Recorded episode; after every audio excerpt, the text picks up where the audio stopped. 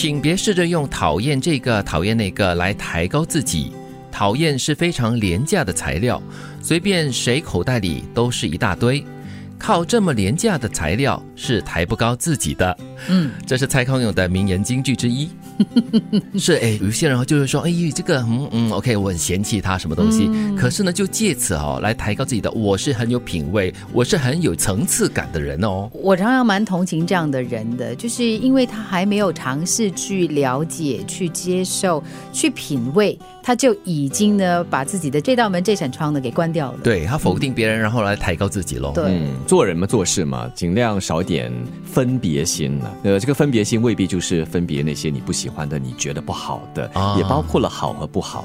所以少点分别嘛，就是有事就去做，有人那就去接触。所以你的意思就是说，我们不要有太过强烈的主观成分在里面了，就是少一点个人的喜好啊，我喜欢，我不喜欢，他好，他不好，因为每个人都有他各自的特质。对，所以要懂得学习如何客观一点的看待事物了，或者是包容，或者是能够用一个比较宽阔的心去欣赏在你身边的人和事。即便是你不欣赏的，你觉得说真的是嗯跟你的口味不一致的，但是这就是他呀，嗯，就把那个咦变成哇，再不然的话，你真的挖不起来的话，就远离了。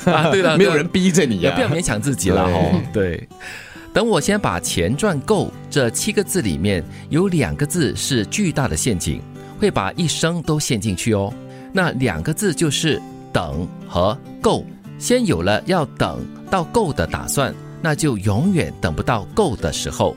设定一个具体的金额，金额达到就改变生活方式。嗯，关键是你可能永远等不到啊。对，所以它这个关键词就是等跟够咯。你永远要让自己等啊，等啊，等啊，等等等等等，等到最后就是等等等等，什么都没有了。而且这里的够其实更多也是指知足吧？对对吗？你首先给自己设定一个目标，就好像你要赚多少钱，这里的金额达到了目标之后呢，就可以收拾行囊走了。就好像说就是小赌怡情，对不对？有些人就是为什么会结果全盘输尽，因为他他总觉得。说我下一次会更好，运气会更好，结果可能之前呃赢得了一点点的一些奖励啊，嗯，全部都没了。对他来说就是还不够了，所以这个“够”字真的是很个人的。所以蔡康永的这段话呢，说你一定要就是设定一个时间，一个具体的金额，不然的话你在等什么？你不知道。对，你要等到什么时候？你不知道。你要等多少才算够？你也不知道。我们羡慕的往往是那些敲锣打鼓、张灯结彩、看起来美好的事，那些可能不是真正美好的事哦。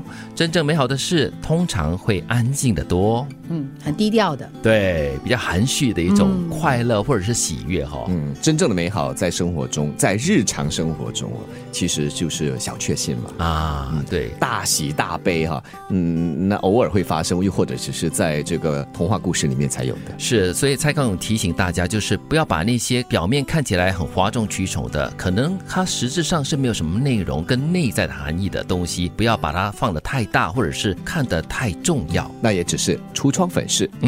的确，其实那些所谓的敲锣打鼓啊、张灯结彩，它是助兴的啊。如果它只是助兴的话，就表示它不是主角啊。真正的这个精华是你看不到的。对，就它就有一点像烟火、烟花这样子了，就是它可能就是刹那芳华这样子的感觉，所以不是。永久性的，再不然这些张灯结彩啊，真的就是做给你看的，让你看了羡慕而已。对，请别试着用讨厌这个、讨厌那个来抬高自己。